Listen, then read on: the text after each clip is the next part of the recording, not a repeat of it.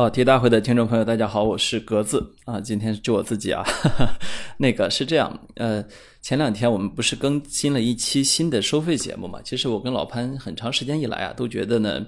大家很多时候会反映说，哎，你们一周只有一期，那么其实有时候，比如说只有周三、周四可以听，对吧？后面没有节目可以听啊，这个问题呢，其实本来应该用其他节目来解决啊，但是有些朋友呢，可能对我们非常信赖啊，正好呢，我们俩有时候。确实呢，你说有一些比较小一点的话题啊，老潘呢喜欢评时事，我呢喜欢稍微有时候多读点书，对吧？那怎么去解决这个问题呢？我们俩觉得，哎，我们干嘛不一人开一个稍微小一点的节目啊？比如说啊，假如啊，我每周一跟大家分享一本书，然后老潘呢每周五跟大家分享一下时事热点啊，都挺有意思的。我呢。对于自己读书呢，倒是没有特别的想法。我其实很多时候觉得，我很多书读读了之后呢，也就读了，也没什么特别的感受。但是呢，跟别人分享这件事情呢，其实挺有意思的。它第一呢，不代表呢，比如说我的水平更高，或者说呃更有见识，没有。呃，我其实很经常觉得，像这样的形式呢，假如我可以连做几期的话啊，我会觉得是逼着我自己重新去思考这本书。因为很多的时候，摄取和输出是不一样的。当你去摄取的时候，你你可能更多的是想到的是一种精神层面的享受；但当你去输出的时候，你其实是在某种程度上强迫自己去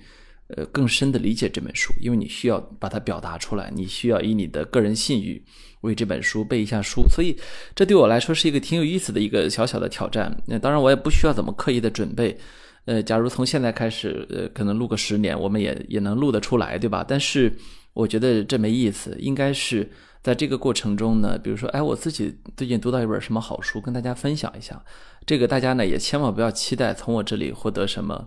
真知灼见、很好的见解啊，不会有的。但是呢，有意思的是，假如你正好跟我志趣相投，或者说你正好最近想读我推荐的这本书，那么你可能找到了一个共鸣者，或者说呢，你找到了一。一本书的来源啊，这个挺有意思，所以，我我们可以试试看啊，说不定试两期这个事儿就关门了，大家不热情，每期的播放量不到十万加，我这小心心受不了啊，我就给关了。大家都知道我是这么一个人，那么或者说呢，哪天谁再过来吐槽说，哎，你们竟然有的节目收费啊，一旦碰到这种人，我也把他给拉黑掉。所以那种情况下，你也不会再看到我分享更多的书啊。所以，请记住啊，对于你喜欢的节目，对于你喜欢的。这个写作者一定要去捧着，一定要去捧着人家啊！这个不光是我这里，因为所有的表达者都有一点，就是他是非常敏感的啊，他的敏感是远远的超过你正常人的预计的啊。比如我经常看到有人说，哎，你别跟港星生气，至于吗？就说你有必要吗？哎，我跟你说，有这个必要啊，因为你不是你不是当事人，你不是那个心思敏感的。呃，可以，你你很多的时候，这种敏感的心境是用于观察世界的，而不是被世界伤害的啊。这个话说到这里，我来跟大家分享我们的第一本书啊。我最近好像在微博和节目里面提过两次，包括前面我的微博有读者中奖，我也给他们寄了三本同样的书，就是作家哈金的《李白传》啊，这个书。其实我最早是在朋友圈里面看到几个我认为水平还不错的人，一直都在推荐。但是其实即便他们不推荐，只要我看到哈金这个名字，我也一定会买的。所以这里就是涉及到哈金这个作家啊，大家可能对国内的很多作家都比较熟悉，莫言、余华啊等等很多的我们的顶尖的作家。那么可能对于我们在海外的呃在世的作家并不那么的熟悉。那么哈金呢，就是海外的作家中的翘楚。啊，他有有多厉害呢？就是，呃，我我我从我个人的观感来说，我认为哈金是我们现在活着的海外作家中最好的一位，最顶尖的一位。那么，你从他那个在国外得到的认可来说呢，也的确是这样的。他是呃美国艺术文学院的终身院士啊，真正在华语世界呢，他其实已经也响当当的声誉，但是呢，在国内呢，他其实名声不是很大。那么。我简单的说一下哈金这个人，他最出名的作品叫《等待》（Waiting）。这个《Waiting》这本书呢，我几年前的时候读过，那时候我我没有找到中译本，所以读的是英文。那么这就有意思了，一个中国作家写的英文，那么好好看吗？这这其实就涉及到一个更大的一个门类，就是所谓的移民作家。移民作家呢，呃，大家可能听过最出名的应该是呃前苏联作家纳博科夫啊，当然他自己不会认可前苏联这个词的。纳博科夫呢，可能写的最出名的，我们之前也分析过，叫《洛丽塔》。那么纳博科夫曾经专门去总结分析过移民作家。那么这这个就涉及到一个很有意思的现象，就是上世纪。呃，尤其是第二次世界大战之后呢，导致全世界范围内的知识分子的移民潮。这个移民潮很大程度上是被迫的。你比如说犹太人，是吧？犹太人大量的移民到了美国，那么美国，你就会看到说，哦，呃，其实科学家很容易适应啊。比如说，呃，美国的呃德国的科学家去了美国，可以帮他们研究原子弹，也可以做计算机，对吧？这顶尖的科研，你会看到。光犹太的科学家到了美国，就出现了几十位诺贝尔奖得主啊，而且他们的后代也是为美国科学界做出了很大的贡献。那么。还有一类呢，就是这个所谓的呃人文社科类的，人文社科类的呢就比较麻烦。他们麻烦在哪儿呢？就是呃他们研究的课题和他们能使用的语言，通通是欧洲的语言啊，比如德语、法语德语，尤其是德语为主啊，所以他们就会去发表在呃他们自己的流亡的期刊上。你比如说，我们知道著名的法兰克福学派，实际上就是很多的流亡的这社会科学家做的啊。那么。还有一类最惨的呢，其实就是作家。作家呢，去国怀乡这件事情本来就能让他们敏感的小心思有点那个啊，但是呢，与此同时，他们发表的任何作品，周围的人都看不懂啊，所以，呃，就形成了一种很独特的移民作家心态。那么，这个以后我们如果有机会谈纳博科夫的时候，我会跟大家专门的去聊一下这个事情啊。我我曾经对这个很感兴趣。那么我们说回哈金呢，他其实是一个非常非常具有移民作作家的。自主心态这么一个一个人，就是他能够很清晰的意识到自己是一个移民作家。为什么呢？因为如果他意识不到，现实会教会他的。因为他直到呃二十九岁，他是黑龙江大学英语系毕业的，但他直到二十九岁，他才去了美国，拿到了博士学位。呃，在考虑到他的年龄呢，他是一九五六年出生的，按照虚岁呢，今年他已经有整整六十五岁了。那么这一代啊，第一代移民，他去了美国之后。他当然，他拿到了博士学位，然后到美国的大学任教。据我所知，今天他已经是波士顿大学的讲席教授。那么，当然他的地位是非常高的。但是呢，其实他经历的是非常痛苦的一个过程。就是如果仅仅在大学教书，实际上我们知道有很多的、有很多的可以学习的模板啊。当然，你拿到博士学位这个过程本身就是这样的一种对于模板、对于规则的训练。但是哈金呢，偏偏在他的教书教学之外呢，有了一条独特的人生选择，就是他选择写作啊，写作也还好，但是呢，他选择的是用英语写作啊，这件事情呢就非常困难了，因为 他是呃波士顿大学英语文学写作的教授，那么在这种情况下，就用余华的话说来。就是他都没有办法去请教别人英文写作该怎么办，因为他自己已经是教授了，对吗？理论上你一个教授应该什么都懂，但是呢，我们也知道，包括在中国，你读中文系的时候，很多老师都会告诉你说，我们这里不是教你写作的，我们这里是教你去分析的，对吗？那么哈金呢，无人可请教，而且呢，他太太的水平呢比他更差，所以说余华说哈金在用英语写作时可以说是举目无亲啊，这个词用的非常好，就是。呃，你都不知道为什么，他就真的选择了用英语来写作，而且呢，他的英语写作的方式呢，呃，用 也是用余华老师的，就叫做，呃，用推土机啊，他推土机式的写作，就是说，一般一般来说呢，作家都会喜欢比较讲技巧的、比较有灵气的、比较能展示自己自己才华天赋的这样一种方式。但是呢，哈金的写作呢，也许是因为他用异国他乡的语言的原因，所以他用的是一种非常扎实的一种风格。一一步一步的往前推，直到把他的作品推向深入，直到把人性的探究推向深入，直到把读者引入了一种很高级的智慧的探索层面。那么，这是呃，这是我我对哈金的一个一个一个很很真实的一个感受。那么，呃，我我还很清晰的记得，呃，读《Waiting》这本书的时候，当然现在呃，我据我所知好像已经引入国内了，大家可以去。买来看啊，很有意思的就是哈金的书呢，呃，他的翻译都不是他自己完成的，所以你会看到的是一个中国作家用英语写作，然后另外一个中国人翻译引进的。那么《Waiting》这本书，它它其实呃大概的故事梗概，我也不想给给大家这个剧透来浪费了。但是呢，它讲述的那个穿越过文革的以及我们建国之初那个很困难的岁月的过程。一一个普呃几个普通人的遭遇啊，这样的一本书非常有意思。据我所知，已经有剧作家呃，应该是《霸王别姬》的编剧芦苇老师都甚至已经把它给写成了剧本啊。但是具体这几年会不会拍，我也不是很清楚。呃，说回说回这个。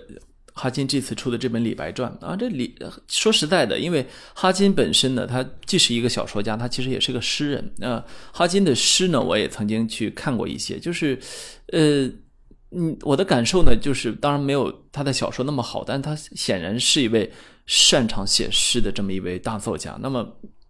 由一个当代的作家啊，甚至也是诗人来去写一个。横贯古今中外的这么一个作家、作家、诗人啊，这其实很有意思的一个现象。因为其实对于中国人和对于所有对于中华文化感兴趣的人来说，李白其实是一个绕不过去的名字。那么对于像李白、杜甫、苏轼这样的绕不过去的名字，它会有个共同特点，就是每隔十年、几十年就会有一本关于他的好的传记。就是这种这种级别的历史人物，他会不断的有。当代的当下的解读，就是每一代人看待他的视角都是不一样的啊。包括这个现象，这种作传的现象不止在中国出现，在国外也一样的。你比如说写乔布斯传的 Isaacson 啊，我叫叫 Walter Isaacson，他呢，呃，其实有一本，还有几本很好的传记，一本是爱因斯坦传，一本是达芬奇传。我前一阵刚刚把他的达芬奇传给看完，你会看到。实际上，我们以前说诗言志，或者说托物言志，也是这样的。任何时代的作家都会去托历史上的大人物去言志。那么，某种程度上，我我们也会认为呢，其实哈金也是在拿李白言志。当然，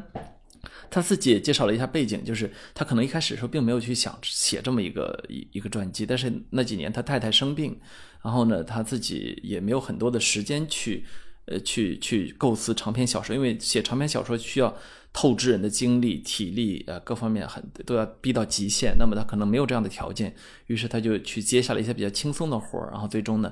呃，他接了一个很很短的版本的《李白传》，但是呢，他越写越深入，越研究越兴奋。最终呢，他写成了这样一本很很很很很厚的书啊，翻译成中文呢就叫做《通天之路·李白传》。哎，他这个写的李白啊，实际上就让我想起来前两前一。前一段时间呢，我看过 BBC 的一个纪录片，叫《杜甫》。那么看完那个纪录片之后，我就有一个感受啊。第一呢，它不是很深刻；第二呢，它讲的真好。为什么会这么说呢？就是你会看到，在诶国外的那个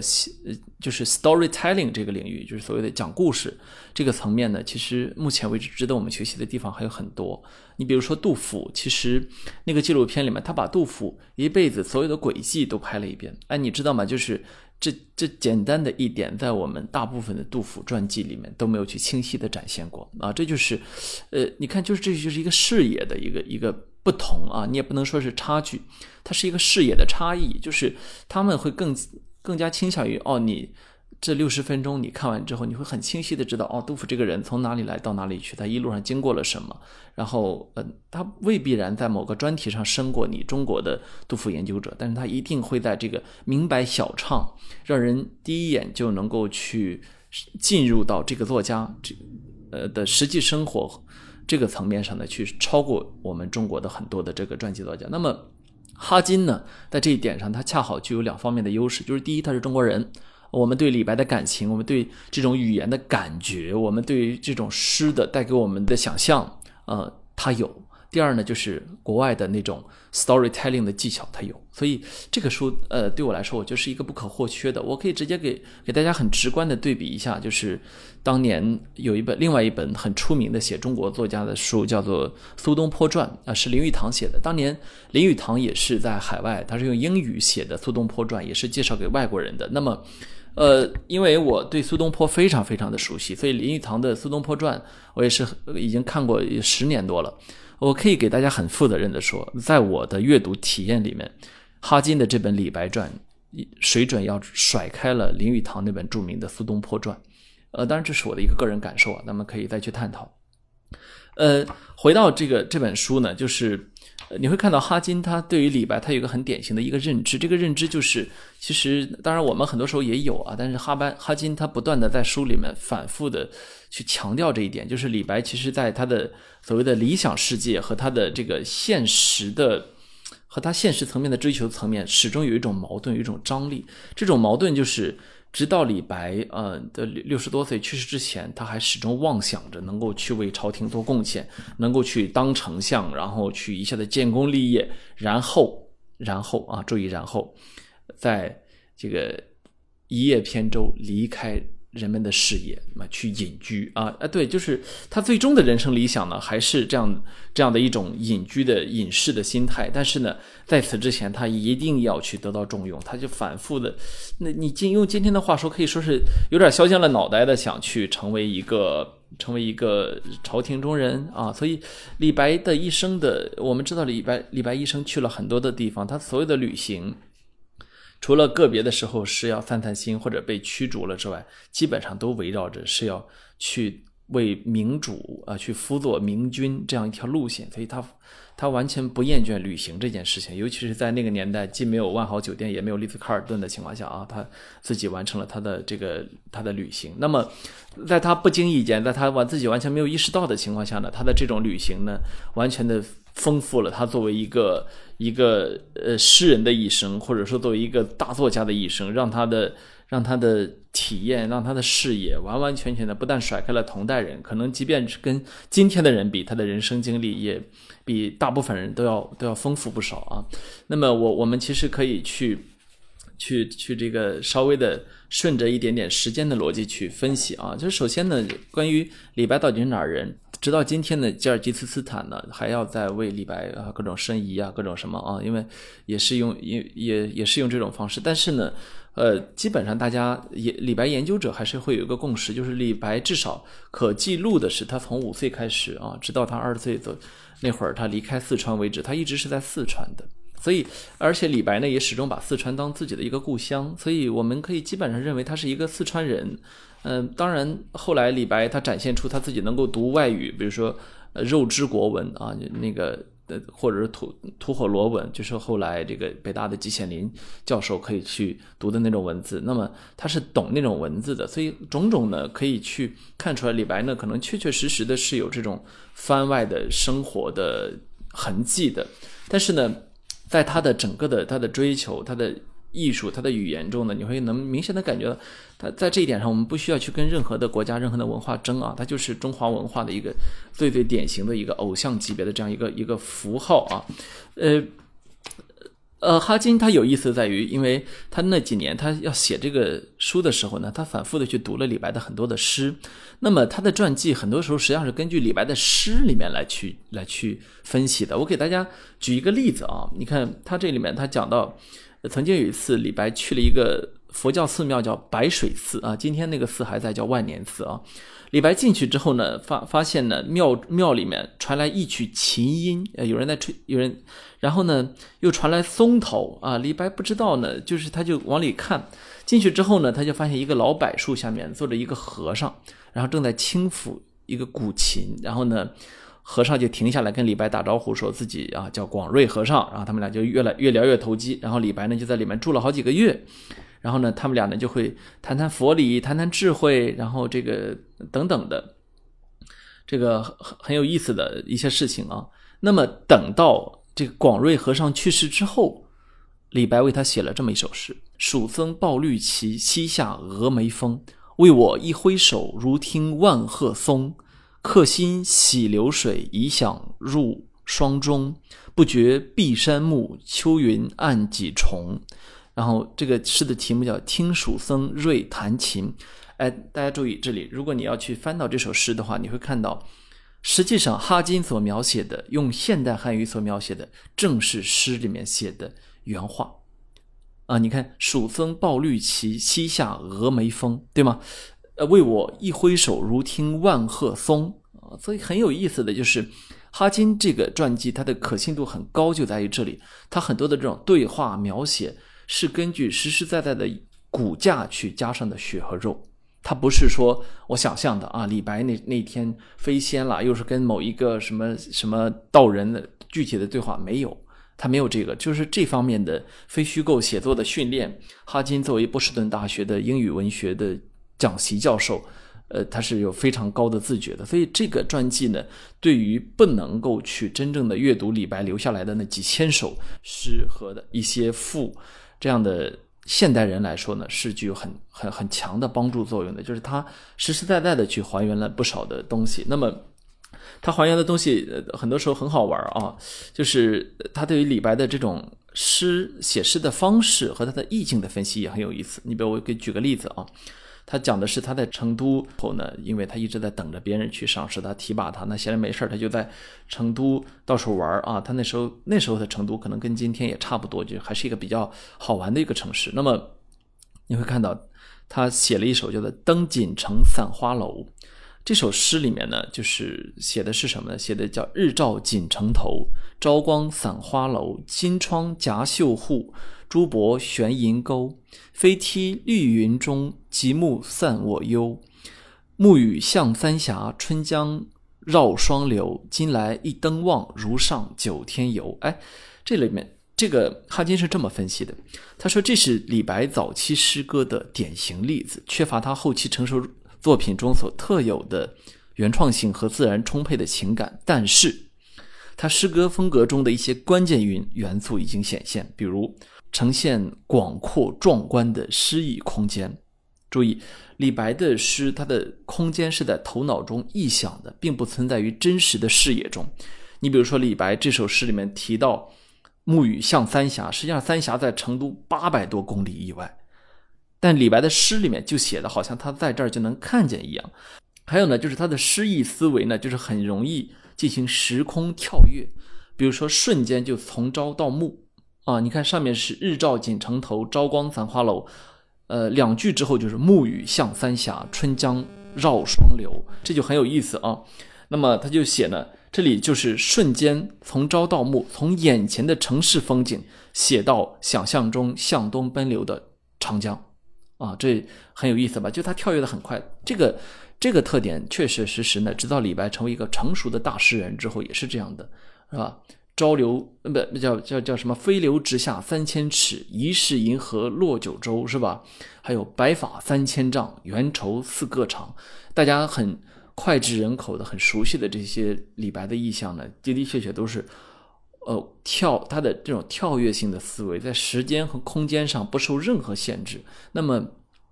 回到李白自己这个人呢，他也几乎在空间和时间上不受任何限制。他既没有你。想想他一生都在求官位，这度过了这样的一生，他居然写的诗始终都是那种没有什么限制的，这也说明了一个真正的不羁的一个自由的灵魂呢，可能是真的是什么样的笼子都限制不住这样的鸟啊！包括我们知道他后来很出名的，让这个叫什么？让高力士给他把靴子脱下来，是吧？让杨贵妃给他研磨，这样的传闻呢？传闻本身呢，有一定的历史根据，就在于这里，就是大家是从李白的性格去反推，说他能做出来这样的事情，就是即便他一生都在蝇营狗苟的求官，但是他作为一个不可救药的一个一个永远的热情的理想主义者的一面呢，就从来没有被磨灭过，反而呢，在岁月的磨洗中呢。散发出了他很成熟的、很悠远的、很很恒久的这样的一种魅力啊！那当然，这个哈金这个书跟一切好看的传记一样啊，就是他会有很多的八卦啊。这个八卦会有什么呢？就是他这个，你想人在旅途中啊，总会遇到很多的女性啊，包括李白这一辈子呢也结过婚，还结过不止一次婚，所以他把这些女性呢都写了很多啊，呃，尤其是。这个他写到后来呢，在李白在世的时候，甚至很多酒馆里面的姑娘姑娘们都喜欢去唱他的什么那些诗，比如说那个《春思》啊、《八女图》啊、《长干行》啊这些等等。那么李白就会去去去为很多这样的女性留下诗，甚至在他跟自己的第一任妻子结婚的时候，他还给还专门给自己的一个旧情人写了一首。深情款款的诗道别啊，当然，在他跟自己的相妻子相处过程中呢，他也始终去去写过很多的很多的去献给自己的妻子的这样的诗。但是呢，总体来说呢，呃，我觉得哈金的评价很对，就是李白对于自己对于他那种女性的爱啊，他对女性的爱啊，在现实生活中始终没有达到过他在诗歌中的深度。就是他在现实生活中对女性呢，用今天的话说，呃呃，那也不能说是有点渣，就是他始终不是那么的爱。比如他跟他老婆结婚之后，他他们俩感情其实非常好，但他们一辈子其实相处的时间是非常短的。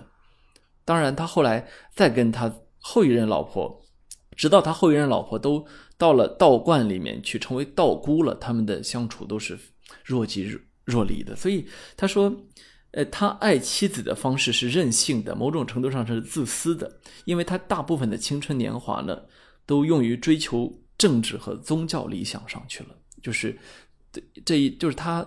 你可以，呃，你你很难去。去用今天的男性去代入他，因为他确实呢是一个不那么一样的一个人啊。包括在古代，我们知道女性的社会地位偏低，但是李白呢，他自己的妻子呢，可能从来不太用受这种方式、这种困扰，就是社会所谓社会地位的问题。李白还是会对他们展现出爱和尊重，但是呢，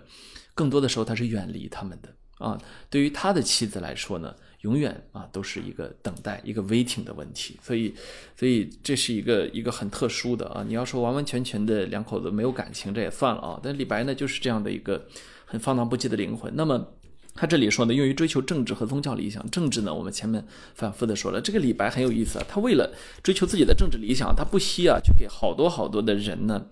去写那种。跪舔诗或者跪舔赋啊，他曾经给无数的地方官去写过巴结他们的、夸他们的词儿，哪怕这个地方官他根本没见过，在见人家之前呢，他都会给人家写很长的诗、很长的，所以呃呃，这也是一个人性格中的某种程度上的一个矛盾啊。李白甚至为了能够实现自己的政治理想，还去加入过安史之乱之后的叛军，最后呢，因为叛军被被被放逐，然后他也曾经被放逐到很远的地方，直到。直到他他的直到那个大赦天下的时候，他的他在放被放逐的中途中啊，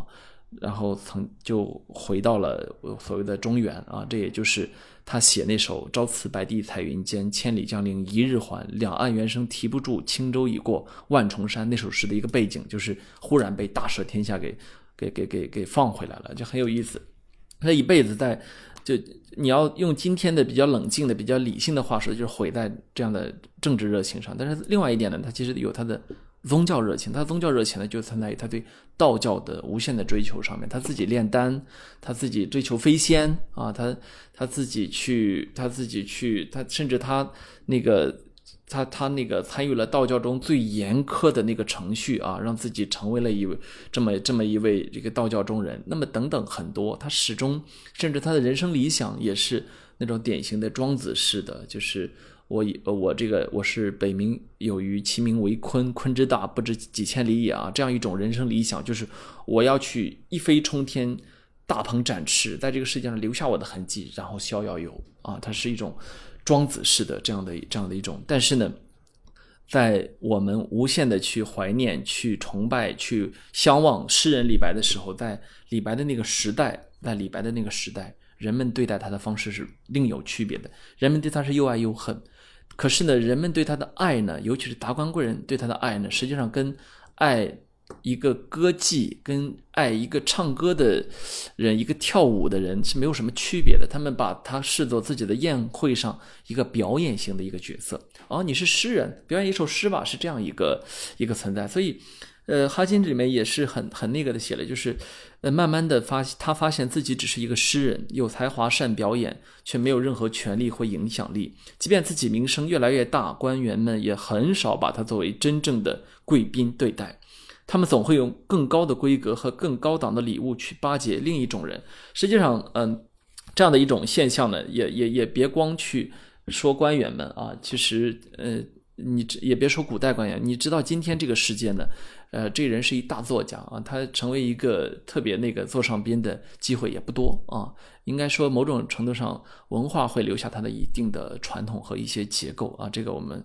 找机会再深说。那么李白这个人自己呢，他也有点贱啊，就是有点贱，就是他始终呢，一方面他始终有双标，一方面呢希望自己进入这样的现实世界，另一方面呢他与现实世界之间始终的格格不入，他始终会瞧不上人家啊，他这是一个有才华的理想主义者不得不去面对的一个问题，就是他的瞧不上他还会表达，当他表达出来之后，他就很被嫌弃。比如说李白后来。曾经很长时间搬到过我们山东啊，而且在山东呢娶了一位叫鲁父啊，你看他都不屑于去说人家的名字，就是鲁，就是我们山东的地方鲁父啊。就在后来他他的第一任老婆去世之后，他反复找过不同的女人去照顾他的孩子啊，都一个比时间比较长的就是鲁父，他瞧不太上人家。然后呢，他还瞧不上什么呢？我们山东的读书人啊，就是他当年的，这就是当年李白要在山东，我就打死他啊，就是他跟当地读书人交往。他叫人家叫鲁叟啊，这个卢叟呢，他还专门这个去去写过一首诗骂人家，叫朝鲁汝啊，就是儒生嘛，儒生朝鲁儒啊。卢叟谈五经，白发死章句啊，直到头发都白了，还都还死死的去推敲那些章句啊。何以问以经济策，忙如坠烟雾啊？说这个治国理政啊，他们这些人就很跟坠到烟雾里去，实际上什么都不懂，是吧？足着远游履，手戴方山巾，缓步从直道，未行先启尘。哎，你看，就是描述人家的形象，然后说人家慢慢慢走着呢，就还没走呢，这个这个这个脚底下先起了土啊，就是始终在嘲笑我们山东读知识分子这样一个一个，我就觉得这也很有意思啊。为什么自古以来我们山东？人的形象就这么的这么板呢，对不对？这怎么会这样呢？啊，这个就很疑惑啊。他要今天李白还在我肯定打他啊。半个多小时了，老潘给我定的时间是五分钟啊，所以我最后跟大家再分享一个最小的八卦，就是呃，李白我们都知道李白和杜甫是同时代的，而且李白呢比这个杜甫岁数还大一些。而在杜甫的人生中呢，他最高光的时刻就是跟李白一起啊，呃，畅游过那么几个月的时间，他们见过两次面啊。然后这个不但畅游呢，他们最后还会去，嗯，叫就在同一条被子里入眠吧，呃，但是呢。这里大家不要想多了，没有同性恋的成分啊，这是这是中国古代的男人交际的一种方式。直到我上初中、初高中的时候，我们男生们还是勾肩搭背的啊。没想到今天这个话题这么敏感。那么，呃，在李白一生呢，他几乎就没没有把杜甫写入过诗里面去啊。就这个小老弟对他来说呢，是属于在他长期的郊游过程中呢碰到的一个有才华的人之一，但对杜甫来说。就不是了，杜甫完完全全的把他当成了文曲星下凡啊，所以杜甫曾经专门写过“白也诗无敌”，对吧？就是这样的，就自己作为某种程度上，很多人认为杜甫比李白还伟大，但是呢，他自己杜甫说“白也诗无敌”，什么是无敌？肯定至少比我好嘛，对吧？呃，但是呢，就是两人这样同一床被子共枕眠的这样一个现象呢，就也被海外的对中国文化感兴趣的人认识了，所以哈金专门的去。呃，找来了美国诗人卡罗琳·凯泽的一首诗啊，这首诗叫做叫做杜甫对李白啊，这首诗的中文我给大家念一下啊。大人，您的诗歌写得多美妙，今晚我可否与您一同睡觉？直翻覆到我疲了，或者您倦了，我俩相拥共醉，裹进一床棉被，只怕长发以及谁如何享有谁，我们在诗中都忍着不写。兄弟，我们是真正的艺术家，不是吗？哎，你看，这就是完全把人家想象成同性同性婚姻或者同性恋情的这样的一种方式啊，这也很有意思。那么，呃，最最后呢，呃，我给大家说的就是，如果你要去去读这个的话，我是强烈的建议呢，其实还是可以去结合一些。呃，李白之前的传记去阅读，当然那些传记水平都不如这本啊，这确实是真的。那么，但是呢，尤其是在四川本地呢，有一些对李白的研究呢，做的其实挺好的。这个我不说具体的名字啊，但是我最近在读的时候，呃，顺手翻了几本这样的书，我觉得，哎，还是有时候我们国内的一些学者一些工作做的还是挺扎实。如果你只是对李白本身感兴趣的话，那么这一期的格子书架就分享到这里啊。如果你觉得你对这个书架有什么期待、有什么想法的话，你完全可以留言给我啊。我们尽量的让这件事情多做几期，好吗？拜拜。